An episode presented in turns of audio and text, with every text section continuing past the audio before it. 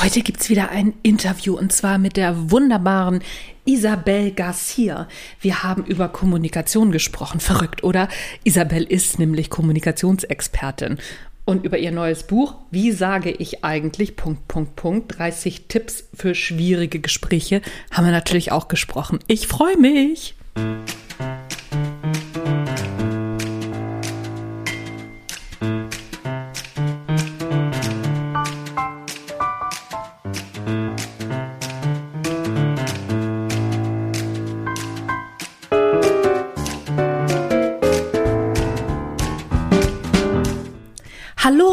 Herzlich willkommen beim Natch Leadership Podcast. Der Podcast, in dem Persönlichkeitsentwicklung das Zauberwort ist.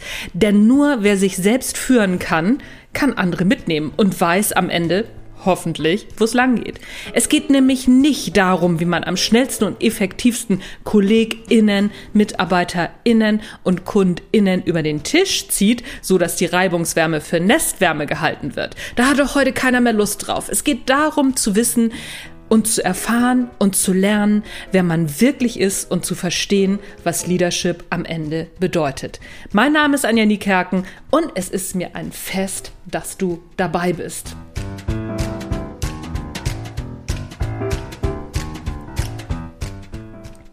Heute zu Gast im Natch Leadership Podcast, ich habe es schon gesagt, Isabel Garcia. Isabel gehört zu den führenden KommunikationsexpertInnen Deutschlands. Sie ist ausgebildete Sängerin, Schauspielerin, Radiomoderatorin und diplomierte Sprecherin. Und da war sie auch schon einige Jahre in diesen ganzen Bereichen erfolgreich. Bis sie sich dann entschlossen hat, anderen Menschen beim Sprechen und Kommunizieren nicht nur zuzusehen oder sich zuhören zu lassen, sondern andere Menschen eben auch zu unterstützen. Ihre Überzeugung ist, alle können erfolgreich kommunizieren, wenn sie sich selbst treu bleiben. Als Vortragsrednerin und Mentorin coacht sie andere. Mich hat sie übrigens auch schon mal gecoacht, das war ein Fest. Und sie gibt im deutschsprachigen Raum Seminare im Bereich Kommunikation und Rhetorik. Sie hat mehrere Bücher veröffentlicht, Hörbücher veröffentlicht, natürlich sehr erfolgreich. Und heute sprechen wir über eines ihrer Bücher und natürlich über Kommunikation. Hallo Isabel, ich freue mich voll, dass wir wieder miteinander sprechen. Ich mich auch, Anja. Sehr, sehr schön. Wir haben ja auch ewig nicht miteinander gesprochen und unser Vorgespräch hat schon so lange gedauert, dass wir jetzt wirklich auf den Punkt kommen müssen. Und das ist vielleicht schon mal der erste oder die erste Frage. Wie komme ich am besten auf den Punkt? Muss ich mir da vorher immer alles überlegen oder gibt es ähm, Mittel und Wege, wie ich das auch während des Sprechens mache? Ich bin ja Sprechdenkerin, komme übrigens auch in deinem Buch vor, habe ich auch äh, reingeguckt. Aber wie kann ich das, wie kriege ich das hin, was jetzt mir gerade nicht gelingt, sofort auf den Punkt zu kommen? Tatsächlich, indem du dir vorher Zeit nimmst. Also ich persönlich wüsste keinen anderen Weg. Ich bin ja auch so eine Sprechdenkerin und ich habe, äh, also ich komme dann eben auf gute Ideen, während ich so rede und denke so, boah. Und manchmal, während ich so spreche, denke ich, oh, ich habe noch ein Beispiel, weil ich glaube, das andere Beispiel war vielleicht noch nicht perfekt genug und dann haue ich noch eins raus, noch eins raus. Und, äh, und wenn ich wirklich auf den Punkt kommen möchte, also wenn ich mit Menschen spreche, die mehr so Zahlen, Daten, Faktenmenschen sind und die mehr so, ja, das Sachliche haben möchten, ja, dann gilt es, dass ich dieses Gespräch vorbereite, also wenn es mir denn eben wichtig ist. Mhm. Dann mhm. überlege ich mir, was ist meine Netto-Botschaft? Also was soll netto dabei rauskommen? Diesen Begriff habe ich von Lutz Herkenrath, von unserem großartigen Kollegen. Und äh, das habe ich in einem Buch von ihm gelesen. Und äh, das finde ich so, so großartig. Also Tara weglassen, überleg mir, was darf netto dabei rauskommen? Was möchte ich mit diesem Gespräch überhaupt erzielen? Und das mache ich als Sprechdenkerin ja nicht. Ich denke einfach, oh, ich gehe aber mal rein, mal gucken. und dann ist es natürlich nicht so zielorientiert. Mm, mm. Ja, stimmt. Also bei mir ist es auch so, die Netto-Botschaft entwickelt sich beim Sprechen. Mein Mann, ähm, der denkt zwischendurch auch immer so, äh, spricht sie jetzt mit mir, muss ich jetzt antworten? Und äh, dann antwortet er und dann bin ich aber noch gar nicht so weit. Nee, nee, nee, nee, darum geht's jetzt gerade nicht. Äh, genau, gut. richtig gut finde ich auch, wenn mein Mann mir dann so sagt, so, du wechselst gerade das Thema. Ich so, nee, es gehört alles mit dazu. Ja, klar, genau, genau, genau, genau das ist es. Aber ich, ich möchte auf die Netto-Botschaft zurückkommen, weil das fasziniert mich ja. Ich sage das Autor Autorinnen und Autoren zum Beispiel auch immer wieder, was ist die Kernthese deines Buches? Ein Buch hat in der Regel eine gute Kernthese und darum baut sich alles. Und das ist ja im Prinzip in der Kommunikation auch so. Ist genau dasselbe, genau. Also ich habe zum Beispiel, wenn ich so Präsentationstrainings gebe, habe ich es immer wieder, dass Leute da vorne stehen, die ich dann frage, weil es so durcheinander auf mich wirkt. Was ist überhaupt deine Kernaussage oder Nettobotschaft oder wie auch immer du das nennen möchtest? Und dann kommt, na ja, ich sollte hier halt präsentieren. das ist ja eine gute Idee schon mal, ja? Ist schon mal zwei Daumen hoch. Aber ähm, was möchtest du wirklich trans? Was ist deine Nettobotschaft? Und da kommt häufig gar nichts, sondern einfach nur, na ja, so, sollte ich doch und mache ich jetzt so, der Kunde und, und so weiter. Und da versuche ich die Leute zu sensibilisieren oder nicht nur versuche, ich mache es auch, dass ich eben sage, es macht einen großen Unterschied, ob ich zum Beispiel nette Botschaft habe, ich möchte die Menschen von mir begeistern, weil ich dann andere Beispiele auswähle oder ich möchte sie vom Produkt be begeistern oder aber ich möchte erstmal nur eine Beziehungsebene aufbauen. Das wird für andere Beispiele sorgen und dementsprechend äh, werde ich anders reden. Und manche sagen, ja, aber ich will alles. Nee, aber wenn ich alles will, dann kommt das eben nicht an weil ich dann eben ne, zu wahllos und zu, ja, das ist dann nicht mehr Sprechdenken, sondern es ist einfach nur noch, ich hau ganz viel raus, im Endeffekt erreiche ich kaum etwas. Ja, das ist so nach dem Motto ähm, mit äh, mit mit was mit mit Kanonen auf Spatzen schießen, ne? Oder wie wie wie war dieser Spruch noch? Ja, sagen, genau. okay, alles raus und irgendwas wird schon treffen. Ja, ja, mit so einer Schrotflinte praktisch dann auch, ja. ne? Das, also ja. ich, ich, irgendwas, irgendwas wird schon treffen jetzt, ja. Ich schieß nicht so normal, obwohl ich bin ja nur noch wirklich, na, als Veganerin finde ich das Schießbeispiel jetzt nicht ganz so, aber gut, ich versteh's. Ähm, aber so, ne, ich hau mal eben so mit der Schrotflinte drauf, irgendwas wird es schon treffen. Ich würde jetzt sagen, hoffentlich nicht. Aber ähm, ja, so ungefähr. Ich hau ganz, ganz viel raus. Und auch da versuche ich die Menschen ich sage schon wieder versuchen. Und in meinem Buch sage ich, nutzen Sie nicht so häufig versuchen, ist gar nicht gehirngerecht, was auch mhm. nicht. Ähm, also, auch da sage ich, so Sehr umformuliert, gut. ja, aber manchmal wende ich das auch selber an. Verrückt. Verrückt, ja, also die Welt ist Wahnsinn. Mm, dass es nicht hilfreich ist, 10 oder 20 Erklärungen zu liefern. Manche mhm. Leute denken, ja, wenn ich jetzt zehn Beispiele habe oder zehn Punkte habe, was dafür spricht, es so und so zu machen, um meine Idee umzusetzen, na dann bin ich überzeugend. Warte, ich habe noch eine, noch eine, noch eine, 20, ja, jetzt ist es überzeugend. Nee, damit schwächen wir eher unsere Überzeugungskraft. Es ist viel wichtiger, finde ich, im Vorfeld sich Zeit zu nehmen und zu überlegen, was möchte ich wirklich erreichen in diesem Gespräch und eben nicht die eierlegende Wollmilchsau, sondern wirklich ein Ziel. Und dann kann es eben sein, wenn ich sage, ich möchte, dass sie von mir begeistert sind, dass sie dann gleichzeitig auch vom Produkt begeistert sind und eben auch die Beziehungsebene stimmt. Also es kann sein, dass es kommt, es kommt aber eher selten, wenn ich alles auf einmal erreichen möchte. Mm, mm. Also viel hilft nicht viel in der Kommunikation, beziehungsweise wenn du ein Ziel mit Kommunikation erreichen willst. Ist es dieses, ähm, je mehr Auswahl wir haben, umso weniger können wir uns entscheiden? Spielt das da eine Rolle bei Kommunikation oder ist, da, läuft das viel schneller ab? Was, was steckt da dahinter? Wenn ich eine richtig gute Erklärung habe, dann brauche ich nicht 20. Ah, okay. Also, das ist glaubwürdiger so, wahrscheinlich, ja, du, ne? Das ist viel glaubwürdiger. Ja. Also, sagen wir so, du möchtest ins Kino gehen und ich sage, mhm. oh nee, Anja, oh, ich habe gerade Kopfschmerzen. Dann kommst du und sagst, ich habe Kopfschmerztabletten, die sind so großartig, da wirst du nichts mehr von merken. Ja, nee, aber weißt du, ich muss auch morgen so viel arbeiten. Ja, aber, ne? Und weißt du, dann kommst du und, und hebelst so eine Erklärung nach der anderen aus und im Endeffekt steht ja dahinter nicht, ich habe Kopfschmerzen, sondern ich habe keinen Bock. Mhm. Mhm. Und wenn das irgendwann rauskommt nach der 20. Erklärung, dann fühlst du dich richtig blöd, weil du dann denkst, na hätten wir auch gar nicht miteinander reden müssen. Sag doch gleich nein. Mhm. Mhm. Und das machen wir ganz häufig in persönlichen Gesprächen, dass wir so denken, na ja, nee, ich will ja auch niemanden verletzen. Also das finde ich ist viel verletzender, mit, mit vorgeschobenen Erklärungen und Aussagen jemanden abzuspeisen, anstatt zu sagen, wie es ist. Mhm. Ja, ich mhm. nehme mir für dich gerade nicht die Zeit, weil es mir nicht wichtig genug ist. Mhm. Und das ist okay. Ja, und es ist eben auch im beruflichen Kontext, wenn ich sage, eine Sache oder maximal drei Sachen, wenn die nicht stark genug sind, also wenn wir vorher nicht genug vorgedacht haben, was kann richtig stark für dieses Produkt oder für mich oder für mein Unternehmen oder für meine Idee sprechen, wie soll denn die zwanzigste Erklärung da funktionieren? Das, ne, das, das stimmt, das stimmt. wenn die ja ersten zwei schon, nee, genau, stimmt. Wenn die ersten zwei Argumente schon nicht ziehen, ziehen die nächsten auch nicht. Das stimmt, da hast du recht. Ich, ich komme noch mal auf dieses, ähm, dieses Ehrlichsein zurück, beziehungsweise dieses sich rausreden. Ne? So dieses Kino, Kinobeispiel finde ich wunderbar. Ich habe irgendwann mal gelernt und mache das auch fast grundsätzlich durchgehend, dass ich gar nicht sag, warum nicht. Ich sag einfach nur, ne, so geht nicht, können wir auf dann und dann verschieben. Mehr sag ich gar nicht. Ja, das ist eine super Idee.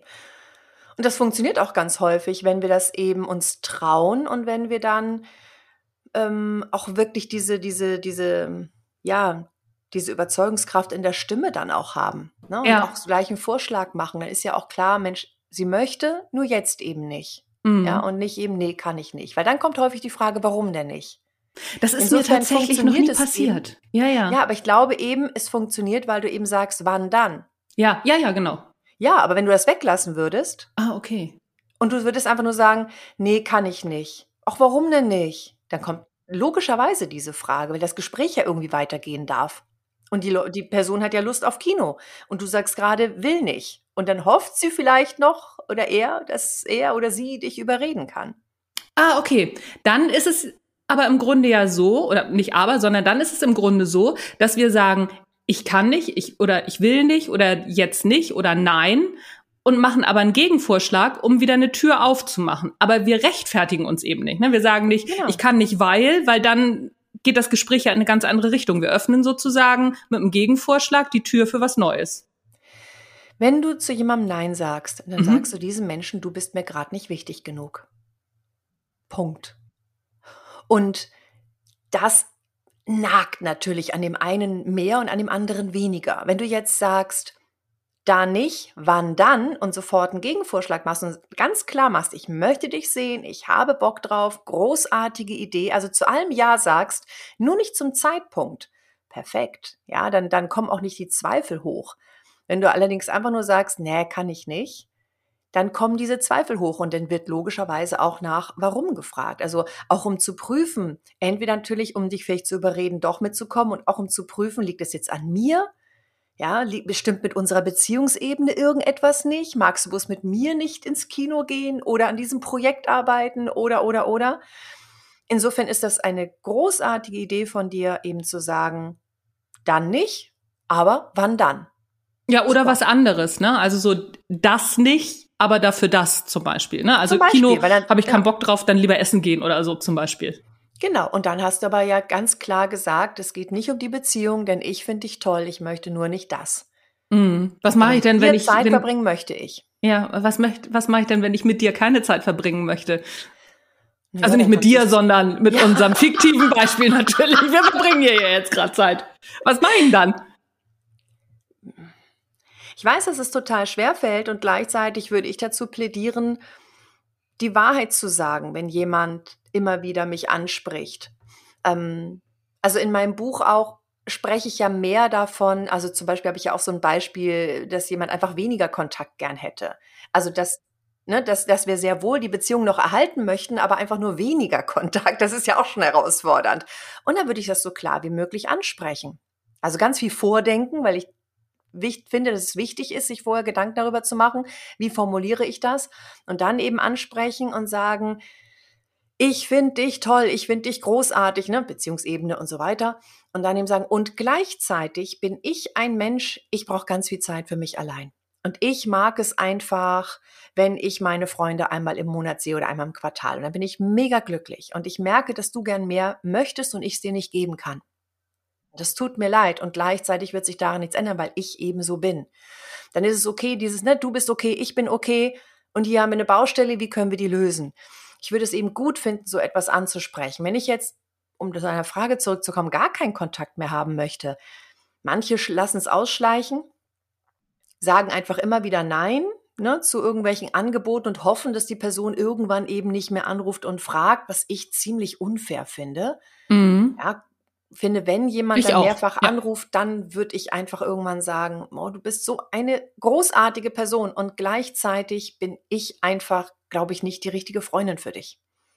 Ich Da gehört aber auch einiges so. zu, ne? Ja, Oh. ich weiß, natürlich ist das hart und gleichzeitig können wir das ja so formulieren, dass die Person überlebt. Ich finde, darum geht's ja, dass wir den Menschen nicht umbringen im Gespräch, also verbal umbringen. So, du bist scheiße, du bist faul, du bist doof, du bist was weiß ich und ich will mit dir keinen keinen Kontakt haben, sondern du bist toll. Und gleichzeitig, ich liebe ja und gleichzeitig, und gleichzeitig merke ich, dass wir da einfach sehr unterschiedlich sind und ich nicht deine Freundin sein möchte. Das spricht nicht gegen dich, sondern spricht einfach dafür, dass wir sehr, sehr unterschiedlich sind. Mm, mm. Ja, das ist so diese klassische Ich-Botschaft. Ne? Ich bleib bei mir. Ich sag nicht du bist, sondern ich sag so, na, ich bin da einfach also bin da einfach nicht für gemacht. Ist ist nicht mein Ding, hat mit dir wenig zu tun. Ne? Das stimmt. Genau. Ja, also zum Beispiel hier bei meinen Nachbarn wo ich jetzt hier in Kiel wohne, da kommt dann immer mal wieder, ja, jetzt gehen wir auf dieses Fest, jetzt gehen wir auf den Flohmarkt, jetzt gehen wir dahin. Dann denke ich immer so, hm, spannend. Und ich werde immer mal wieder eingeladen und ich sage immer wieder, ist nicht meins. Mhm. So, und ich habe am Anfang auch tatsächlich Erklärung geliefert, ja, ich mag ja nicht so viele Menschen. Und dann kriege ich ein Beweisvideo, guck mal, hier sind gar nicht so viele Menschen. Wo ich denke, ja, war blöd von mir. Einfach sagen, nein, ich mag so eine Veranstaltung nicht. Und das heißt auch nicht, dass ich die generell nicht mag. Und vielleicht gehe ich mal auf so ein Volksfest oder sowas, ja, wo tütü, tütü, irgendwie so eine Jugendband dann versucht zu Musik zu machen und dann alle tanzen und fröhlich sind und Bratwurst essen. Es kann sein. Und manche haben ja so viel Spaß daran. Nur ich eben nicht. Wenn ich dann mal Freizeit habe, bin ich lieber mit meinem Hund im Wald. Mm, mm. Und ich mhm. bin lieber allein. Ich möchte auch nicht, dass jemand mitkommt. Ich bin da sehr gern allein. Ja, ich kann das, ich kann das sehr gut nachvollziehen. Also ich äh, bin ja auch so ein, früher bin ich alleine ausgeritten, heute gehe ich, renne ich auch alleine mit meinen Hunden durch den Wald und führe aktiv Selbstgespräche. Das ist ja was, was ich sehr zelebriere. Wenn da jemand bei wäre, wäre es sehr unangenehm. Ja, das ist total schade, weil ich dann diese ganzen Gespräche nicht vordenken kann und durchspielen kann, die ich bald führen möchte. Das mache ich sehr gern. Mhm. Und auch wenn ich äh, mit einer Situation wirklich merke, dass ich damit hadere, dann spiele ich die durch und durch und durch, bis ich denke, ach guck mal, jetzt ist gar nicht mehr so dramatisch. Ich führe ständig Selbstgespräche, auch wenn ich hier zu alle, äh, na, manchmal, manchmal denke ich, ich bin allein im Haus. Und wenn ich dann doch merke, dass meine Bonussöhne da sind, denke ich so, oh, naja Gott, die kennen mich mittlerweile. Also ich führe sehr viel und sehr häufig Selbstgespräche. Ja weil es mir, weil ich eben eine Sprechdenkerin bin und weil es mir beim Denken hilft, um meine Nettobotschaft zu finden, um mit den Emotionen besser umzugehen. Und ich finde, heutzutage fällt es gar nicht mehr so auf, weil wahrscheinlich gucken die Leute so, ah, sie hat lange Haare, ich sehe gar nicht diese, diese Kopfhörer, die sie wahrscheinlich im Ohr hat, die telefoniert bestimmt mit jemandem. Doof, wenn ich einen Pferdeschwanz habe und man ganz deutlich sieht, da ist nichts in den Ohren drin. Aber einfach dann, einfach immer Kopfhörer so. in die Ohren und du bist ja, auf der sicheren Seite. Es ist doch in Ordnung. Es ist ja nicht, ich mache ja nichts Kriminelles, indem ich da Selbstgespräche führe. Nee, das stimmt. Insofern. Das stimmt. Ich habe hier natürlich äh, in deinem Buch, ich habe quer gelesen und ich fand eine Geschichte in Kapitel 3. Erstmal fand ich diesen, diese Überschrift sehr schön. Kannst du so machen, ist dann halt blöd. Hat mir schon mal sehr gut gefallen.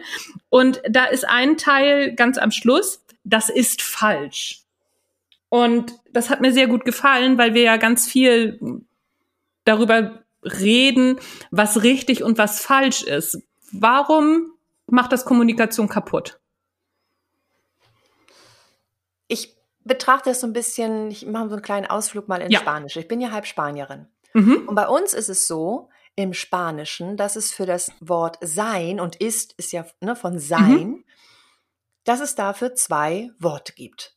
Wir unterscheiden zwischen dem temporär abgegrenzten Sein, also was auch wieder vorbeigeht und für, von dem, was immer so ist. Also ich bin Deutsche, das ist dann ser. Und wenn ich jetzt gerade aktuell krank bin, hoffentlich ja nicht immer, dann ist es estar. Ja, oder ich gerade heute vielleicht Schnupfen habe, estar. So, und das finde ich ganz spannend, dass ich mir irgendwann aufgefallen ist, dass wir das im Deutschen nicht haben. Wir haben es einfach nicht. Und dann sagen die Leute, du bist faul. Und das ist dann etwas, was die Person, so wie du bist, blond und du bist Deutsche oder was auch immer oder Spanierin, für immer und ewig. Und das hat einen absoluten Angriff. Und das ist falsch, spricht so für immer und ewig. Und da würde ich eben, also ich finde, das macht Kommunikation nicht leichter, dass wir im Prinzip dann so etwas aussprechen, als ob das allgemeingültig wäre. Und ich hadere damit, weil ich erstens denke, es gibt nicht die Wahrheit. Das ist meine Sicht. Da sind wir wieder bei den Ich-Botschaften, die du vorhin angesprochen hast. Ich aus meinem Blickwinkel oder aus, von meinem Wertesystem denke ich, dass es falsch ist. Oder ich persönlich würde es so nicht machen. Ich habe da einen anderen Blick auf die Sache. Ja, du hast einen anderen Blick auf die Sache. So, das ist, das ist völlig in Ordnung. So kann ich ja reden. Aber wenn die Leute reingehen und sagen, das ist falsch, das, das, das macht das Gespräch komplett kaputt, weil die andere Person sich angegriffen fühlt und ja noch nicht mal weiß, warum. Also was macht denn das gerade falsch, was ich gerade sage? Es ist ja nicht konkret. Und da arbeite ich auch sehr viel so mit, mit, mit Menschen, wenn ich an der Kommunikation arbeite, an diesen Konkretisierungsfragen. Was genau denkst du ist falsch? Was genau empfindest du als falsch? Was genau stört dich daran? Denn ich kann ja nichts damit anfangen. Ja, es ist diese, diese Pauschalisierung immer und so weiter und, und das sagen alle und du, ne, und das ist falsch und du bist blöd. Das macht alles kaputt, weil es null auf die Beziehungsebene einzahlt. Und ich glaube, Gespräche sind schon schwierig und herausfordernd, wenn wir den Menschen gar nicht mögen, so richtig doof finden. Das macht schon mal herausfordernd, noch nicht mal respektvoll zueinander sind. Und ich finde, das ist falsch, ist nicht wirklich respektvoll, weil ich nicht für mich reflektiert habe, dass es die Wahrheit nicht gibt. Ich weiß, dass wir es in den letzten zweieinhalb Jahren anders gelebt haben und die Leute tatsächlich, manche dachten, sie hätten oder viele dachten, sie hätten die Wahrheit gepachtet und da gab es viel Streit zu. Und ich habe die ganze Zeit auch meinem Podcast für die Grauzone plädiert. Und da wurde ich schon ganz schön für angegriffen, so nach dem Motto, bei Corona, da scheidet sich das, da sterben Menschen. Sag ich, ja, da sterben Menschen dran. Und gleichzeitig gibt es bei jedem Thema eine Grauzone. Und es, wir finden uns, schwarz-weiß findet sich in der Grauzone. Und es wäre schön, wenn wir wieder miteinander reden und nicht übereinander. Und mit das ist falsch werden wir das nicht erreichen. Also insofern, ich könnte jetzt ewig darüber reden, was ich an diesem Satz so ungünstig finde und so, mhm. ne, also einmal dieses, ne, ähm, dass wir da nicht trennen, dass es temporär ist, dass ich nicht sage, dass es meine Sichtweise ist, dass ich nicht anerkenne, dass meine Sichtweise falsch sein kann. Mm, mm. Und das naja, ist es auch ist, da, steckt ja da drin. Ja, ja. Ja, hast du total recht. Und vor allen Dingen, also ich bin ja immer gerne so für dieses Bild Türen auf, Türen zu in der Kommunikation. Und das ist falsch, macht einfach die Tür zu. Und dann steht einer von beiden vor einer geschlossenen Tür und dann die einzige Möglichkeit, die ich dann habe in der Kommunikation, ist, okay, ich stehe vor einer geschlossenen Tür, ja, dann drehe ich mich um und gehe woanders hin. Im entweder schlechtesten das, Fall. Entweder das oder ich klopfe oder ich hämmere dagegen. Ne, also die wenigsten werden dann bei so einem wenn die Tür mit Absicht zugemacht wurde, noch lieb anklopfen und sagen, oh, bitte darf ich vielleicht doch wieder rein? Wollen wir nicht weiterreden? Du hast absolut recht, schönes Bild, es macht absolut die Tür zu. Ja, und auch gerade so in Unternehmen. Art und Weise. Ja, und gerade in Unternehmen, ne? So wenn, wenn jetzt so zum Beispiel Führungskräfte sagen, ja, das ist falsch, was du da machst. Das, äh, oh Gott, da, da wackeln mir alle Zähne, weil was sollen die Mitarbeitenden denn dann machen? Ja, was sollen sie daraus lernen? Was ist denn jetzt genau falsch? Und wie darf ich es anders machen? Und was sind ihre Wünsche? Und was ist ihre Sicht? Und warum genau. denken sie, dass es falsch ist? Also da tut sich ja ein riesengroßes Gesprächsthema auf. Da würde ich sofort einen Meetingraum buchen und sagen, lassen Sie uns das mal ausdiskutieren, damit wir danach genau wissen, wer was will und wo die Reise jetzt hingeht. Nur mit das ist falsch erreichen wir so gut wie gar nichts. Nee, das stimmt. Wie reagiere ich dann darauf? Zum Beispiel, wir haben ja jetzt dieses Beispiel genommen, ne? so äh, Chef, Mitarbeitender, Mitarbeitende. Was, äh, wie reagiere ich als, ähm, ja, als Angestellte, wenn mein Chef sagt, äh, das ist falsch? Was, wie könnte ich am besten reagieren? Weil offensichtlich hat muss mein Chef noch zum Seminar zu dir, aber ich weiß es ja schon besser, weil ich habe diesen Podcast gehört. Was mache ich dann? Ich würde tatsächlich mit diesen Konkretisierungsfragen starten. Mhm. Denn das verschafft mir ein bisschen Zeit, es äh, verschafft mir die Möglichkeit zu verstehen oder vielleicht herauszufinden, was mein Chef jetzt wirklich meint, was er wirklich erreichen möchte, um dann auch wirklich eine Lösung zu finden. Ich weiß, dass ganz viele sich dann darüber aufregen, aber dann sind wir bei diesem alten Spruch, willst du Teil des Problems sein oder teils, Teil der Lösung. Und wenn ich mhm. mich darüber aufrege, bin ich ein Teil des Problems. Wenn er dann wieder rausgeht und sage, stell dir vor, was er gesagt hat, äh, dann, dann werden von beiden Seiten die Türen geschlossen. Das bringt ja mm. nichts. Mm. Insofern frage ich dann, was genau empfinden Sie als falsch? Alles. Okay, was genau jetzt hier bei diesem Beispiel? Ja, dass Sie das gemacht haben. Was genau hätten Sie sich denn anders gewünscht? Also ich nehme dann gern okay. das Wort genau rein. Ich frage dann immer mm. wieder nach und äh, ne, wenn es den Chef dann schon nervt, weil manche sagen, ich kann doch meinem Chef nicht so viele Fragen stellen. Doch, natürlich, denn wir wollen ja ein Teil der Lösung sein. Und mit das ist falsch, komme ich ja nicht weiter. Also kann ich dann eben fragen, okay, was wünschen Sie sich von mir? Ja, dass Sie es richtig machen. Was ist in Ihren Augen richtig? Und ich kann mhm. dann noch dazu fügen, also es tut mir leid, wenn es gerade nervig ist für Sie, doch ich verstehe es leider noch nicht. Und ich möchte gern es genau so machen, wie Sie sich das wünschen. Mhm. Mhm. Ne? Ja. Und dann frage ich eben weiter und ich frage so lange weiter, bis ich es wirklich verstanden habe. Denn was die Führungskraft noch mehr nervt, ist, wenn dann so eine Stunde später oder einen Tag später, äh, ich habe es vielleicht doch noch nicht ganz verstanden, äh, äh, äh, wie war das denn jetzt gemeint? Und wenn die sich dann nicht trauen, so lange nachzufragen, bis sie es verstanden haben, gehen die häufig raus und denken, ich habe es aber noch nicht verstanden, aber ich habe mich nicht getraut, noch ein drittes Mal zu fragen. Also wenn dann wirklich, ja, allen Mut zusammenraffen und das Gespräch so lange führen, diese Konkretisierungsfragen, was genau, wann, wie, wo genau, wie wünschen Sie sich das, unter welchen Bedingungen können Sie sich vorstellen, das, so, so immer wieder genau darauf, ich möchte es gern verstehen, auch wenn das gerade nervig ist für Sie. Ich möchte jetzt wirklich gern verstehen, damit das nie wieder passiert oder hoffentlich nie wieder passiert, dass Sie hier reinkommen und sagen, das ist überhaupt nicht in meinem Sinne. Ja, ja, da hast du total recht. Vor allen Dingen ist es auch so, es spart ja auch Zeit, ne? Wenn ich dann reinfrage, reinfrage, es spart meinem Chef Zeit und es spart mir ja auch unglaublich viel Zeit, weil wenn ich jetzt losgehe und so ungefähr denke und erstmal mache und es wieder falsch ist, dann denkt er irgendwann, ich bin blöd, weil eigentlich hätte ich es ja verstanden und mach's trotzdem falsch. Das kann es ja nicht sein. Ne? Und ich verschwende, ich verschwende einfach unglaublich viel Zeit dann. Ja, absolut. Und das einfach nur, weil ich mich in dem Moment nicht traue. Und das kann ich nachvollziehen. Also ich werde mhm. so häufig gefragt, oh, bei Ihren ganzen Tipps, Frau Garcia, aber geht das auch nach oben? Ne, so in der Hierarchie sage ich ja, warum denn nicht? Da traue ich mich das nicht. Sehe ich, es gilt genau dasselbe. Sie möchten doch gern ein Teil der Lösung sein. Sie möchten doch ganz gern, dass Sie da im Guten auseinandergehen, dass Sie nicht so viel Zeit verschwenden. Und wenn Sie es nicht wirklich verstanden haben, dann ergibt es einfach keinen Sinn. Und dann ne, wird, wird es auf beiden Seiten nur Frust geben. Oder eben sagen, ich habe es noch nicht verstanden, ich würde Ihnen jetzt wahrscheinlich ungefähr 10, 20 Fragen stellen, bis ich es verstanden habe. Haben Sie jetzt Zeit dafür? Oder soll ich vielleicht in zwei Stunden zu Ihnen kommen? Das kann ich ja auch machen. Das ist so ähnlich wie mit deinem Kinobeispiel. Jetzt nicht, aber dann eben in zwei Tagen oder sowas oder in einer Woche, da hätte ich Bock auf Kino. Ja. Ja, ja, dann kann ich dann genau fragen. Und sage, nein, mhm. jetzt nicht. Okay, wann denn dann? In zwei Stunden? Nee, da kann ich auch nicht. Okay, morgen früh um neun? Und so mhm. lange auch danach fragen, bis ein Termin gefunden ist. Dann geht, geht man rein ne, und kann im Prinzip dann klären, was da falsch verstanden wurde, etc. Ja, ja, ja.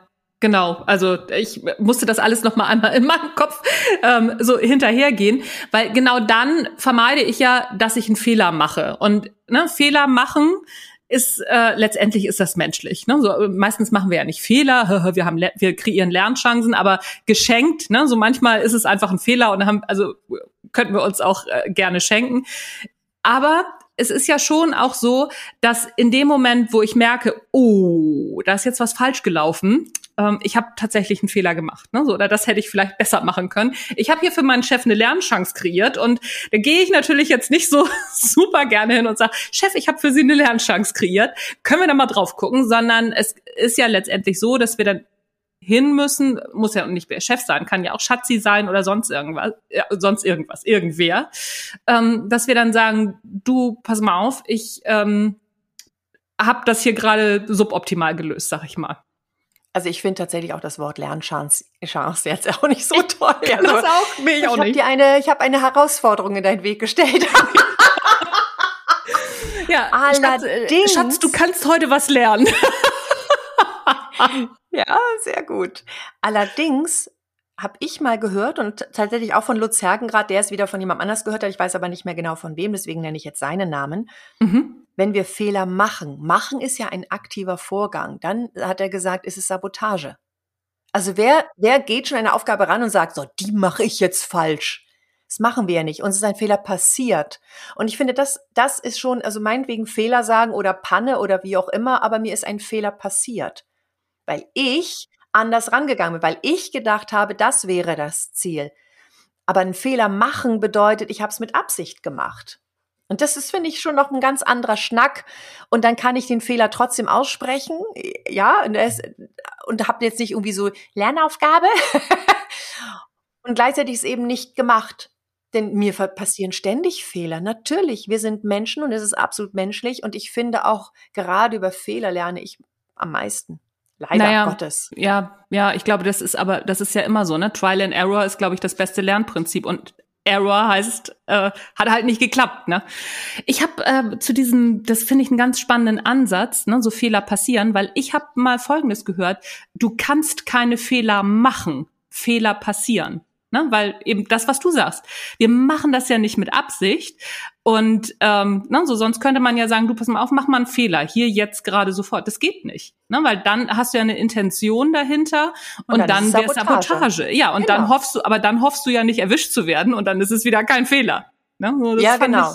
Genau, es ist im Prinzip kannst du keine Fehler machen, weil es nämlich dann Sabotage wäre, wenn du ja. es im Vorfeld planst und sagst, so dieses Projekt sabotiere ich mit Absicht. Ja, ja. Und ich ja. weiß, dass wir gern andere Menschen auch ähm, ja in diese Schublade packen, dass wir sagen, der Mensch ist böse, der hat es doch mit Absicht gemacht, der hat uns doch mit Absicht geärgert, mit Absicht dieses dieses Projekt sabotiert oder mit Absicht macht er das, dass unsere Beziehung nicht funktioniert. Und das kann sein, doch es hilft auch da. Es ist ein Tür Türschließer oder Türcloser oder wie auch immer du das mhm. nochmal genannt hast ähm, wenn wir eben sagen und die Leute in diese Kategorien packen, ist zwar menschlich, aber nicht hilfreich zu sagen, du bist blöd, ja, du bist zu dumm für diese Welt, du schnallst das einfach nicht oder du bist krank, ja, wie krank muss man sein im Kopf, dass man das und das denkt oder du bist böse. Das sind diese drei Kategorien, wo wir Leute sehr gerne reinpacken. Mhm. Und es ist auch nicht wirklich hilfreich fürs Gespräch, sondern dann ja. gehe ich eben in die Neugier oder, oder fordere oder nicht fordere zu auf, sondern ich mache den Anreiz und sage, wie hilfreich es sein kann in die Neugierde zu gehen. Okay, gehen wir mal von der Unschuldsvermutung aus. Ja, die Person ist weder dumm noch krank noch böse. Warum regt sie sich gerade so auf? Oder warum ist dieser Fehler passiert? Und dann mhm. sind wir auf einer ganz anderen Ebene und dann sind wir auch eher Teil der Lösung. Mhm. Wie mache ich das denn jetzt am besten, wenn ich einen Fehler gemacht habe? Also ich habe einen Fehler gemacht und ich muss jetzt irgendwo hin beichten, in Anführungszeichen beichten. Ne? So, ähm, bei manchen ist das ja nicht schwer, weil manche, manche Chefs oder man, manche Partner und Partnerinnen sagen dann so, ach, pff, oder auch Chefinnen, ne, natürlich, ähm, sagen dann so, ja, klar, gucken wir uns an und dann weiter im Text. Ne? So wie, wie, wie ist es dazu gekommen? was machen wir demnächst, damit es da nicht mehr zukommt. So, das ist ja der Idealfall. Aber nichtsdestotrotz geht es mir ja erstmal schlecht und ich muss dahin gehen und sagen, ähm, hallo, hier ähm, hm, war nicht oder war suboptimal, was ich da gemacht habe.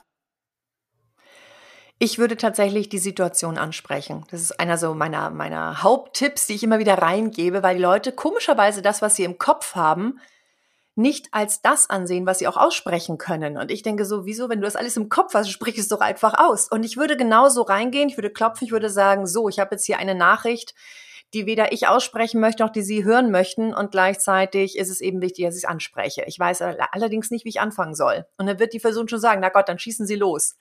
Oder ich kann auch reingehen und kann sagen, so, mir ist ein Fehler passiert.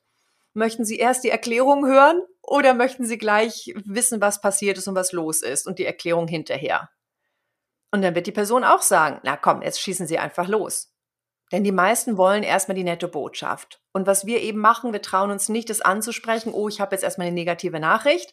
Und dann eiern wir rum. Ja, und sie wissen doch, oder auch im Privaten, du weißt doch, wie gern ich dich hab, Anja, und so weiter. Normalerweise mache ich so gern was mit dir, aber nicht unbedingt jetzt ins Kino gehen und so weiter und so fort. So, das, das ist einfach sinnentleert. Das ergibt einfach keinen Sinn. Es ist nicht hilfreich. Und genauso wenig, wenn ich, wenn mir eben ein Fehler passiert ist und ich dann eben zur Führungskraft reingehe. Dann kann ich genau das sagen, was ich im Kopf habe. Also das tatsächlich eins der besten Beispiele war, ähm, also ich erlebe es immer wieder, aber das Beispiel ist mir so im Kopf geblieben, als mal so ein junger Mann gesagt hat, oh, Frau Garcia, dann ist da so eine tolle, ich bin ja so schüchtern, ne, so ein tolles Mädchen an der Bar, dann will ich die ansprechen, ich weiß aber nicht, was ich sagen soll. Sag ich genau das. Du gehst einfach hin, ja, und sagst so, ich finde dich ganz toll, ich möchte dich gerne ansprechen, ich weiß überhaupt nicht, was ich sagen soll.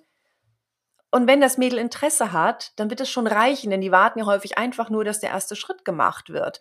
Und wenn das Mädel kein Interesse hat, dann ist es völlig egal, was für ein cooler Spruch da gekommen wäre. Es hätte wahrscheinlich nicht funktioniert. Also das ansprechen, also ich habe Gedanken, natürlich ganz viele Gedanken im Kopf und nicht jeder Gedanke ist ähm, außentauglich. Ja? Ich gehe ja auch jetzt nicht unbedingt nackelig draußen rum, bloß weil ich hier drin gerade nackelig durch das Haus vielleicht gehe. Mhm. Insofern gucke ich noch so, ist denn der Gedanke irgendwie angezogen? Ist das, ist der irgendwie außentauglich? Ist das okay? Ist der wertschätzend? Ist es eine Brücke? Oder ist der einfach nur so ein Türschließer, wie du es gesagt hast? Mhm. Wenn ne, der Gedanke vernünftig ist und wenn das immer noch ein Türöffner ist, auch wenn es vielleicht unangenehme Aussagen sind, dann einfach fließen lassen. Ja. Was hältst du denn, äh, fällt mir jetzt gerade spontan an, was hältst du denn von diesem sogenannten Sandwich-Feedback? Ersten Lob, dann das Feedback, dann wieder mit dem Lob schließen. Ich sehe schon dein Gesicht, sehr schön, freut mich sehr. Erzähl mal, was du davon hältst. ich glaube, dass die Grundidee total schön war. Das glaube ich wirklich. Und ich glaube auch, dieser Feedback-Burger ist ja ein sehr komplexes Ding, wenn du es dir wirklich genau anschaust. Ja, also die Leute, die es wirklich beibringen, die sagen dann eben, dass die Beziehungsebene wichtig ist. Ja, dass wir eben darauf achten, wie wir etwas sagen. Und das finde ich alles sehr, sehr schlau. So, und was machen die Deutschen ganz häufig daraus? Also so pauschal gesagt, die Deutschen, die sagen, ich will einen ganz einfachen Tipp haben. Und dann kam eben die einfache Variante von diesem Feedback-Burger raus. Und da war nicht mehr wirklich was von Wertschätzung oder Ich-Botschaft oder irgendetwas. Und da war auch nichts von Beziehungsebene. Ich habe tatsächlich mal bei einer Bank erlebt, dass jemand dann eben diesen Feedback-Burger gerade gelernt hat und dann gesagt hat, also Feedback zu jemandem, der gerade präsentierte, ähm, also du hast echt coole Schuhe an. Was ich an deinem Vortrag, Entschuldigung, alles gut. Was ich an deinem Vortrag total scheiße fand, ist, dass das, das, das, das, das, das, das, das.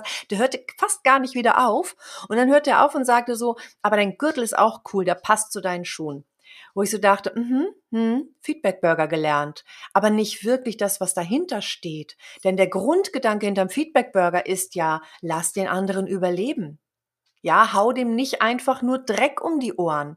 Das sind Gedanken, die nicht wirklich außentauglich sind, ja, sondern da, also so herzeigbar sind. Und deswegen finde ich es eben schade, dass es so weit runter reduziert wurde. Das ist ja häufig bei den, bei so manchen Kommunikationsregeln, dass ich denke, die Grundidee war mal gut, aber das, was jetzt gerade dabei herauskommt, das finde ich eben nicht mehr so prickelnd. Und das finde ich dann eben so schade. Und wenn die Beziehungsebene stimmt, kann ich auch sofort mit was Negativem anfangen. Also habe ich zum Beispiel bei mir im Seminar Leute und wir haben schon eine gute Beziehungsebene und die wissen, dass ich ihnen nichts Böses will, sondern wirklich nur das Beste. Dann kann ich gleich sagen, oh, der Einstieg, der hat mir überhaupt nicht gefallen. Und dann erzähle ich eben weiter und so und sage, aber das und das und das. Und natürlich baue ich da Komplimente rein, logisch. Und die muss ich mir auch nicht aus den, aus den Fingern saugen, denn jeder Mensch kann manche Sachen toll. Ja, aber, aber doch nicht die Schuhe und den Gürtel loben und dazwischen den Menschen da vorne verbal so fertig machen, dass er sich wahrscheinlich nie wieder auf die Bühne traut. Also das finde ich einfach nicht schön. Das, insofern, das halte ich von diesem Feedback-Burger, wenn der nur als Regel abgearbeitet wird. Oh, ich habe was gelernt, ey geil, so funktioniert das dann wird es, glaube ich, nicht so gut funktionieren. Es ist ein Türschließer. Und wenn du es so machst, dass du es verstehst, ah, okay, die Beziehungsebene ist wichtiger, oder wie Jens Korsen so gern sagt, das Seelenband ist wichtiger als, als jetzt irgendwie dieser Inhalt, den ich sage. Erstmal darauf fokussieren. Denn wenn das Seelenband oder die Beziehungsebene stimmt, dann kann ich alles Mögliche sagen. Wenn ich diesen Grundgedanken in mir drin habe, dann kann ich auch so einen Feedback-Burger machen. Dann ist das in Ordnung. So, ne? Das verstehe ich so als Grundidee und die finde ich gar nicht schlecht. Ich finde das aber ganz spannend, was du sagst, weil wenn die Beziehungsebene stimmt, brauche ich ihn nicht mehr. Absolut, dann brauche ich es nicht mehr. Dann kann ich es machen, wie ich will. Und ich glaube einfach, dieser Feedback-Burger, ist ein schönes Bild, weißt du, so wie du sagst, du benutzt gerne Bilder, so, ne, damit schließe ich die Tür, damit öffne ich die Tür, so kann ich sagen, na ja, wenn ich etwas Negatives rüberbringen will, so einen fettigen Burger, dann ist es eben ganz gut, wenn ich das, ne, zwischenfall Brötchen packe, damit ich hinterher nicht fettige Finger habe. So, wenn ich diesen Burger essen möchte, also diesen, diesen, diesen Fleischklops da in der Mitte ich merke schon, als ich, ne, als ich, ich, ich mir als Veganerin ich, ich, das vegan, veganisch ernährt habe, ständig ja, Fleischbeispiele. Ja. Ist okay. ähm, und wenn wir aber dann verstehen, okay, aber dieser Burger ist nicht nur, ich hau ein Kompliment raus am Anfang, eins am Ende, sondern ich, ich verpacke das in die Beziehungsebene und konzentriere mich eher darauf, denn wenn die Beziehungsebene stimmt, dann kann ich den Inhalt leichter, leichter äh, nehmen. Dann ist es wieder okay. Denn ich glaube nicht, dass ein Feedback-Burger darauf hinausläuft, ich hau ein Kompliment drauf, ich sage erst was Positives. Und dann, weißt du, welche Leute schon sehe, wie sie krampfhaft überlegen, oh, was kann ich denn Positives sagen, bevor sie das ganze Negative raushauen, das ist einfach nicht schön zu beobachten. Und hinterher überlegen sie noch, oh, was kann ich noch Positives sagen, mir fällt gerade nichts ein. Ja, schade. Mhm. Da hättest du vielleicht den Mund nicht aufmachen sollen, denn das ist ein Türschließer. Mhm. Aber da hast du total recht, weil mir geht es mit dem aktiven Zuhören so. Ne? Also aktives Zuhören an sich von der Grundidee, vom Grundgedanken, wunderbar. Aber das, was da draus gemacht wird, ganz häufig, gerade mhm. im, im mhm. Unternehmensbezug, mhm. Mh, weißt du, und mhm. zustimmen, nicken. Ganz schlimm. Und ne, so, ich sag dann immer, du stell dir mal vor, weil letztendlich aktives Zuhören ist daraus entstanden, dass man Menschen beobachtet hat, die wirklich zuhören mit jeder Faser, was die tun. Und das halt praktisch sozusagen nachzuspielen. Stell dir mal vor, du würdest wirklich mit jeder Faser deines Körpers zuhören. Dann, ich würde fast wetten, dass dein Gegenüber das Gefühl hat, ihm oder ihr wird zugehört. Das ist doch verrückt, oder? Ist verrückt, ja, ja. Ich finde auch, ich komme dann häufig mit dem Wort Interesse. Hab einfach Interesse oder sei neugierig an dem, was der andere dann eben gerade sagt. Und äh, wenn Sie denken, mein Gott, das ist aber ein blöder, blöder Mensch da vor mir oder ein sehr anderer Mensch, dann zumindest neugierig sein. Wow, ist ja spannend. Also mein erster, mein erstes Wort, was ich im Kopf habe, wenn jemand mich angreift oder sehr anders denkt, denke ich so spannend. Der hat aber eine sehr andere Meinung als ich. Und dann höre ich hin und frage mich, wie kommt diese Person auf so eine ganz, ganz, ganz andere Meinung, als ich sie habe, die vielleicht wirklich mehr so im, im Schwarzen oder im Weißen behaftet ist und ich bin halt im Schwarzen, ja, um das jetzt nicht so zu bewerten. Mm.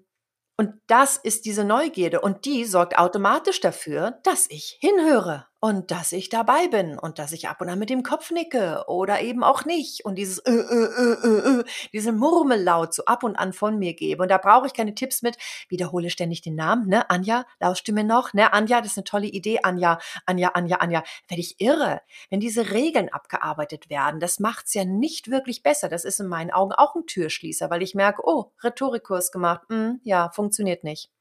Wie naja, wir wissen das ja alle. Interesse? Ja, ja, wir wissen das alle. Ich weiß das auch noch aus meiner äh, Firmenkarriere. In dem Moment, wo die Führungskräfte aus dem Seminar kommen, sind die anders. Eine Woche lang und danach sind sie wieder die Alten. Genau. Ja. Und das ist eben häufig, weil sie so eine Tipps bekommen, so eine Regeln, die schnell funktionieren, wo sie dann denken, ja, super, das, äh, das kann ich schnell umsetzen. Toll, danke, Frau Garcia. Und manchmal, wenn, wenn mir dann so schnell gedankt wird, dann denke ich so, ah, ich glaube, da darf ich noch ein bisschen, ne, noch ein bisschen nachlegen. Denn wenn diese Person nur diesen einen Satz mitnimmt, dann ist das nicht wertschätzend. Ich habe gerade ein Buch gelesen von einer Kollegin, ich, mir fällt leider der Name gerade nicht ein. Und, und da war der so 50 Sätze für eine Kommunikation oder was. Ich glaube, irgendwie 50 Sätze steht so ganz dick, ist Spiegel-Bestseller gerade. Und da steht zum Beispiel ein Satz drin, wenn ich ihn jetzt richtig wiedergebe, ich merke gerade, das Thema interessiert mich nicht. So. Ja, hast du eine gute Beziehungsebene und wir unterhalten uns, unterhalten uns gerade. Und ich sage zu dir, keine Ahnung, stellen wir uns mal vor, ja, du regst dich gerade sehr über äh, Corona auf, ja, und ich denk so, ich habe keine Lust mehr darüber zu reden. Und du redest ein bisschen darüber, dann kann ich sehr wohl in der Ich-Botschaft sagen, ich merke gerade, das Thema interessiert mich aktuell nicht und ich möchte nicht drüber reden dann ist es okay, solange die Beziehungsebene stimmt. Dann kann ich so einen Satz raushauen. Und ich finde auch die Sätze und das Buch finde ich auch gut. Und gleichzeitig habe ich das dann eben mal in einem Seminar vorgeschlagen. Und gerade natürlich die Person, die am wenigsten empathisch ist, hat sich sofort auf diesen Satz gestürzt und hat dann gesagt, oh geil, den nehme ich. Wo ich dann so dachte, ja, aber wenn wir ihn einfach nur so nehmen, ist es keine Brücke dann ist es ein, ich zerstöre die Brücke, sondern es gehört dir diese Empathie dazu. Und damit meine ich jetzt auch nicht, dass dieser Mensch nicht empathisch ist, um Gottes Willen, sondern es war einfach nur so, ich so dachte, oh ja, aber der Satz allein, der bringt es nicht. Genauso wie der Feedback-Burger allein bringt es nicht. Sondern eben noch so ein bisschen drumherum und häufig kommen wir eben wieder zu dem Interesse. Auch wenn ich so viele gerade Führungskräfte sagen höre, äh, kommen Sie mir nicht wieder mit Interesse. Es war so geil. Ich habe vor, kurz bevor Corona losging, also 2019 war das, äh, 2020 war das, genau, im Januar. Da bin ich engagiert worden für eine große Versicherung und die haben gesagt, oh, Frau Garcia, wir freuen uns total, machen Sie mal einen Vortrag und so, aber bitte nicht Augenhöhe erwähnen, auch nicht irgendwie Wertschätzung und nicht irgendwie Interesse. Also die Worte bitte mal komplett sein lassen, weil es nervt. Was? Ja, ja, ja, ja, weil, weil äh, die Mitarbeiter ständig kommen und sagen, das wäre nicht auf Augenhöhe und das wäre nicht wertschätzend und sie haben ja gar kein ehrliches Interesse an mir. Und dann kommen die eben und sagen, ja, aber es geht doch in beide Richtungen und wir Führungskräfte fühlen uns gar nicht mehr gesehen und sowas. Und wir können es nicht mehr hören. Fast jeder Vortrag äh, benutzt die Worte Augenhöhe, Interesse haben und, und, und, und ähm, was Neugierde haben. Und das wollen wir nicht hören. Also machen Sie gerne einen coolen Vortrag, aber ohne diese Worte. Wo ich so dachte, mm, mhm, ja, nee, ist eine ist eine gute Idee. Also äh, leider wurde dieser Vortrag abgesagt. ich wollte dich gerade, ich wollte dich gerade fragen, worüber hast du denn gesprochen? Übers Wetter? Also Nein, ich hätte natürlich einfach sprechen können, über auf Punkt sprechen und so weiter. Aber die Basis von all dem ist doch, die Brücke ist doch, dass mich der andere Mensch überhaupt interessiert. Ich erlebe immer wieder Menschen, die, die tot studiert sind und alles kennen mit, mit NLP und dies und das und jenes und Körpersprache und so weiter und so fort. Und die haben dann aber kein Interesse an ihrem Gegenüber und dann erreichen die häufig ihre Ziele nicht. Und wundern sich dann, ich weiß doch alles, ja, und wie wär's mal mit so etwas, wie Interesse, Empathie, Neugierde. Dafür brauche ich gar nicht wirklich studieren. Das, das, das kriegt hier irgendwie Lieschen Müller um die Ecke hin. Ja, ja, genau. Und vor allen Dingen ist es ja auch so, ähm, oder was, was mich so erstaunt, ist, wenn du das mit dem Interesse hinkriegst. Ne? Wenn du sagst, so, okay, ich habe da Interesse dran und ich bin einfach mal gespannt, was der oder die andere zu sagen hat, dann brauchst du den ganzen anderen Sums in der Regel nicht mehr. Also eigentlich müssten wir uns wünschen, dass sie da nicht hinterkommen hinter dieses Geheimnis, weil sonst sind wir arbeitslos. Na, das glaube ich gar nicht. Ich glaube nur, dass wir uns dann noch auf einer höheren Ebene noch weiterbilden ja. dürfen. Denn ich merke eben auch immer wieder, dass Leute mh, mm, wie es mir ja eben auch geht, dass ich in manchen Sachen eben reagiere aufgrund meiner Vergangenheit, aufgrund von Glaubensmustern, die ich nicht mal eben loswerde, bloß weil ich es vom Kopf her verstanden habe. Vom Bauch her in meinem Körper ist es immer noch drin. Und ich gehe halt, wenn ich von dieser Unschuldsvermutung ausgehe, immer davon aus, dass, dass es dass jemand das nicht mit Absicht macht, dass diese Person nicht böse, krank, dumm oder sowas ist. Ähm, und dann bedeutet das, dass diese Person, wie er so gern gesagt wird, in dem eigenen Angst- und Wertesystem alles richtig macht, nur eben gerade da nicht rauskommt. Und ich glaube eben, da, da dürfen wir dann mehr den Menschen helfen. So wie kommen wir mit unserer Vergangenheit klar? Wie kommen wir mit den Erlebnissen klar? Wir lassen uns heutzutage häufig viel zu wenig Zeit, um aufzuarbeiten. Und damit meine ich jetzt nicht, ich muss jetzt irgendwie einen Schneider sitzen und meditieren, mich in den Garten setzen oder den Baum umarmen. Ich finde so eine Sachen toll. ja, gut, ich umarme jetzt keinen Baum, aber ich finde sowas toll. Und gleichzeitig verbinden Menschen gleich was damit. Und ne, gerade so die Perfektionisten und die, nein, immer vorwärts, vorwärts, vorwärts. Und wenn die dann negative oder auch mal traumatische Erlebnisse hatten, dann einfach nur Sport treiben, einfach nur weiter, einfach nur weiter, das geht immer weiter und dann verarbeite ich es nicht. Es ist aber in meinem System drin und sorgt dafür, dass ich wieder besseren Wissens von meinem Gehirn her, von den ganzen Seminaren, die ich gelernt habe, es auf der Gefühlsebene einfach nicht hinbekomme. Und ich glaube, dass das wirklich Zeit braucht und dass es da hilfreich ist, Begleitung zu haben und nicht einfach nur etwas zu hören und nur mit Neugierde ranzugehen, denn manche schaffen diese Neugierde nicht. Manche schaffen einfach das ehrliche Interesse nicht, weil sie in dem Moment denken, nee, da hört mein Interesse auf. Und ich höre auch tatsächlich von mehreren Leuten in meinem Umfeld und selbst von, von Kolleginnen und Kollegen, die, die Psychologie studiert haben, dass sie sagen, wenn die Welt so ist, dann will ich die Welt nicht. Und ich kann diesen, diese Aussage sehr gut nachvollziehen. Und gleichzeitig merke ich, okay, da hakt es irgendwo, aber wo, warum hakt es dort? Verstehst mhm. du? Dann, ja. die Welt ist nun mal so, wie sie ist. Und es gibt ein paar Regeln, die da total helfen. Wenn jemand also da so stockt, und ich habe da eben so eine Bekannte im Hinterkopf, die da so stockt, dann denke ich, okay, da wäre es jetzt hilfreich, noch auf einer tieferen Ebene zu helfen. Doch dafür bräuchte ich ein Psychologiestudium. Ich habe es eben mhm. nur im Nebenfach studiert. Mhm. Und das ist ja die Grenze, wo ich dann eben aufhöre.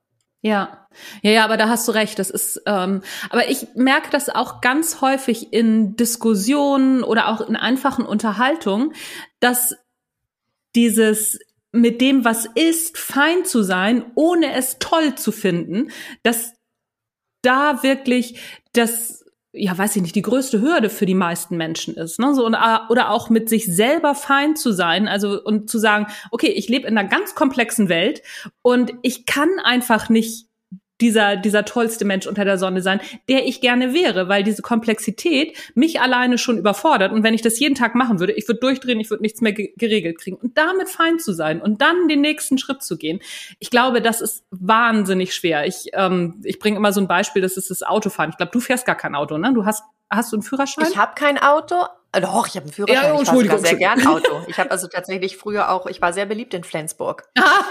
okay. Bin eine kleine Raserin und mein Mann hat auch ein Auto. Insofern ab und an nutze ich sein Auto. Aber normalerweise bin ich Bahnfahrerin. Aber mach deinen Vergleich zum Autofahren. ja, aber das ist genau, genau das ist es. Ne? So, ich bin, wie gesagt, für große Strecken oder längere Strecken auch Bahnfahrerin, aber ich lebe auf dem Dorf und habe natürlich ein Auto, ne? so alleine einkaufen und, und, und. Und wenn dann so diese Umweltdiskussionen anfangen, dann halte ich mich immer sehr vornehm zurück, weil ich genau weiß, okay, ich bin Teil des Problems. Und ich bin aber auch fein damit, Teil des Problems zu sein, weil wenn ich wenn ich das nicht klar hätte, könnte ich nicht schrittweise anfangen, daran zu arbeiten. Wenn du jetzt aber mit anderen Menschen darüber sprichst und dann sagst und die dann anfangen, ja und die und die machen dies und die machen das, ne, so Veganer und Veganerinnen sind ja auch gerne mal Ziel von solchen Diskussionen. Wenn ich dann sag so, ähm, sag mal, fährst du Auto? Und du weißt doch auch, das Auto ist eins der größten Probleme. Und ja, also wenn wir jetzt damit anfangen, dann kommt es in, in so eine Verteidigungshaltung, was ich verstehen kann, ist ja auch ganz, ganz natürlich. Aber ich glaube, das ist das, das Schwierigste überhaupt, ne? so mit dieser Komplexität klarzukommen und auch immer zu wissen, auf bestimmten Ebenen, nicht auf allen, ne? so man, wir können ja nur eine Ebene ähm, mit, also ein, ein Problem pro, ähm, ein Problem pro Tag oder ne, so ein Problem nach dem anderen lösen. Damit klarzukommen, dass, dass wir, dass wir auch immer Teil des Problems sind. Ich glaube, dass das sehr schwer ist. Ja, das ist tatsächlich schwer auszuhalten. Ich habe da so eine Aussage von Christiane Hampe im, im Kopf, die meine ehemalige Kollegin von, von RSH, die Nachrichten gesprochen hat und immer noch dort arbeitet für die Regiocast, also die Nachrichten spricht und produziert. Und Christiane Hampe hat gesagt, dadurch, dass es uns hier so gut geht, ich bleibe jetzt mal bei Deutschland, geht es ganz, ganz vielen Menschen sehr, sehr schlecht und das nehmen wir in Kauf. Wir nehmen in Kauf, dass ganz viel die meiste Fläche dafür verbraucht wird, an landwirtschaftliche Fläche, um eben Tiere zu füttern, damit wir ganz viel Fleisch essen. Und das ist ja auch völlig in Ordnung, jeder so wie er will.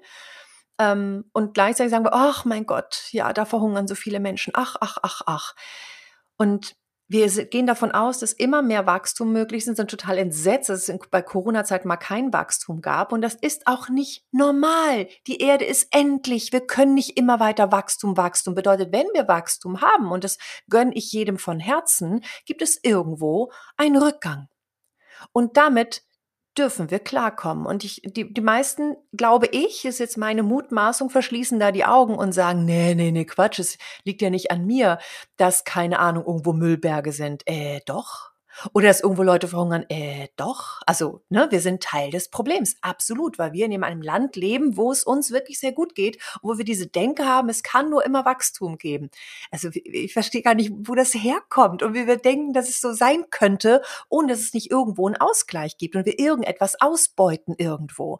Und da ist aber diese Herausforderung, wo fange ich an, wo höre ich auf? Dann denke ich so, okay, ich ernähre mich gesund. Komm, ich esse viel Avocado. Dann höre ich so, oh nee, Avocado, ganz böse, dafür wird ganz viel abgeholzt damit und so weiter und Kinder arbeiten da, bla bla bla. Okay, keine Avocados mehr oder weniger. Äh, und dann möchtest du irgendwie eben, ach komm, ich fahre kein Auto mehr, ne? Denkst du dir vielleicht, ich nehme ein Lastenfahrrad, aber ist ja so schwer, mache ich eh oh, warte mal, beim E mit den Batterien. die Batterie ist oh. wieder so doof. Im Endeffekt ist es doch völlig egal, wo du anfängst, wo du aufhörst. Du, du, du wirst irgendeinen Tod sterben. Also ja. jetzt ja, Klima, ja. Klima, äh, äh, von der Klimakatastrophe her gesehen. Ähm, insofern äh, ist das schon herausfordernd auszuhalten und ich gehe da jeden Tag eben den Weg, mit dem ich am besten klarkomme, erwarte aber von niemandem anderen, dass er oder sie so lebt oder so denkt würde mir wünschen, dass manche vielleicht ein bisschen weniger Fleisch essen würden. Das darf auch mein Wunsch bleiben. Es ist aber ein Wunsch, es ist kein, ich missioniere jetzt andere Menschen. Und das finde ich einfach wichtig. Und trotzdem habe ich eben auch teilweise Lederschuhe. Also ich lebe nicht vegan, ich ernähre mich häufig vegan. Da darfst du ja auch einen Riesenunterschied machen, sonst wirst du gleich wieder angegriffen, wenn dich irgendjemand in Lederschuhen erwischt auch wenn ich meinen dann 20 Jahre trage, aber trotzdem, verstehst du, das ist so. Ja, ich verstehe dich. Ich verstehe dich viel total. Empörungskultur ja. so in Deutschland und ja, wir dürfen aushalten, dass es anderen Menschen nicht so gut geht. Das dürfen wir in der Kommunikation aushalten, denn wenn ich gewinne, verlieren andere. Mm. Und da mm. hake ich auch schon, wenn manche Leute dann sagen, oh, Frau Garcia, hier sind ja Kommunikationsexpertin, bisher gewinne ich schon 95 Prozent meiner Diskussion, ich will 100 gewinnen. Oh, und sage, dann bin ich die Falsche. Ich würde ja sagen, gewinnen Sie lieber nur 60 oder meinetwegen für 70, aber nicht mehr. Lassen Sie die anderen auch mal überleben. Also ich bitte dich, was ist denn das für eine Aussage? Ja. Was ist ja, das für ja. eine Herangehensweise? Und ich meine, was ist, wenn dieser Mensch immer mal Hilfe braucht, wenn vorher jahrzehntelang alle um ihn herum verloren haben?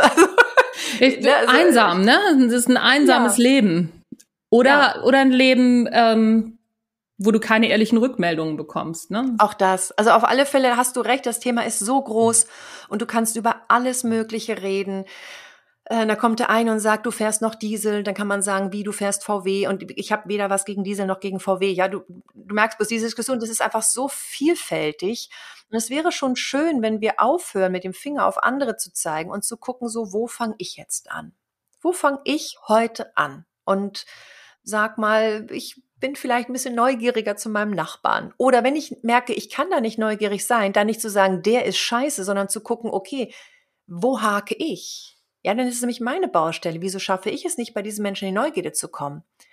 Und heutzutage ist es ja schick, diese Ausrede rechts zu nehmen. Diese Person ist einfach rechts. Das ist so geil. Da muss ich mich ja überhaupt nicht mit diesen Menschen auseinandersetzen. Er ist ja einfach nur rechts.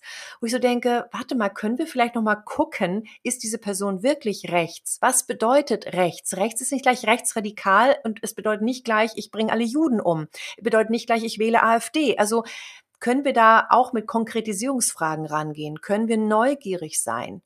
Und auch wenn ich keine AfD wähle und mich nicht als rechts titulieren würde, wenn man es darf, heutzutage darf ich es immer wieder dazu sagen, weil ich sonst natürlich, wenn ich so eine Aussagen treffe, schon auch sofort rechts bin, weil es gerade eine sehr schicke Aussage ist, um sich überhaupt, weil es ist ja so bäh, bäh, bäh, bäh, bäh, dass ich mich mit dem Inhalt überhaupt nicht mehr auseinandersetzen kann. Und jetzt mache ich mich mal ganz unbeliebt. Selbst jemand, der vielleicht in der AfD-Partei ist, kann durchaus schlaue Sätze sagen, wo ich sage, hm, ich teile zwar vielleicht nicht das Wertesystem von dieser Person, aber vielleicht diese ein, zwei Sätze finde ich vielleicht ganz schlau.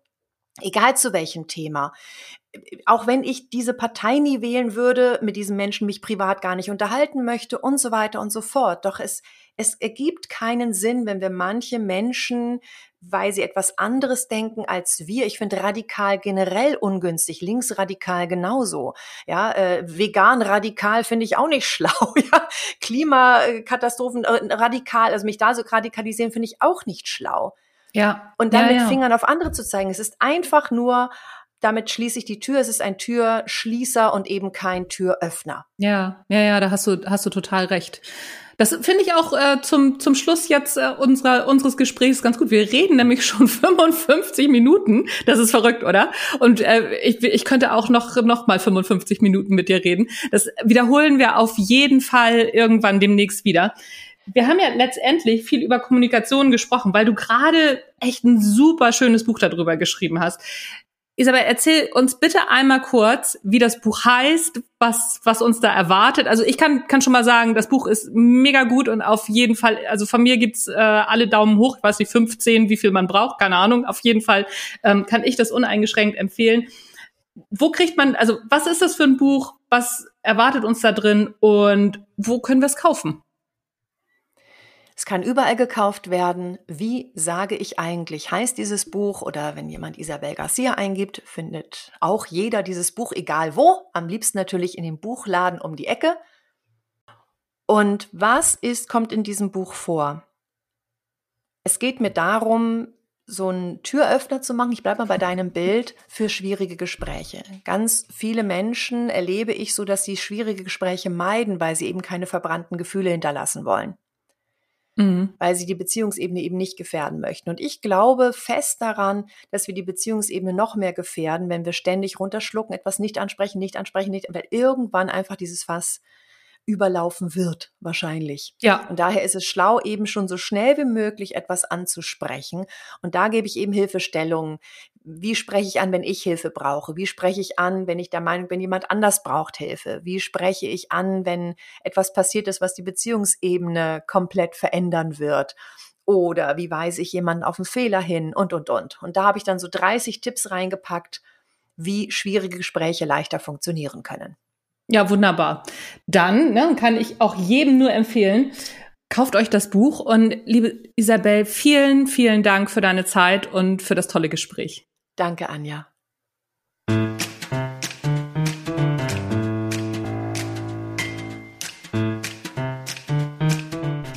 Das war der Natural Leadership Podcast mit der wunderbaren Isabel Garcia rund um Kommunikation, das Leben an sich und die richtige innere Einstellung für gelungene Kommunikation. Mein Name ist Anja Niekerken. Bleibt mir gewogen. In zwei Wochen hören wir uns wieder. Tschüss, bis zum nächsten Mal.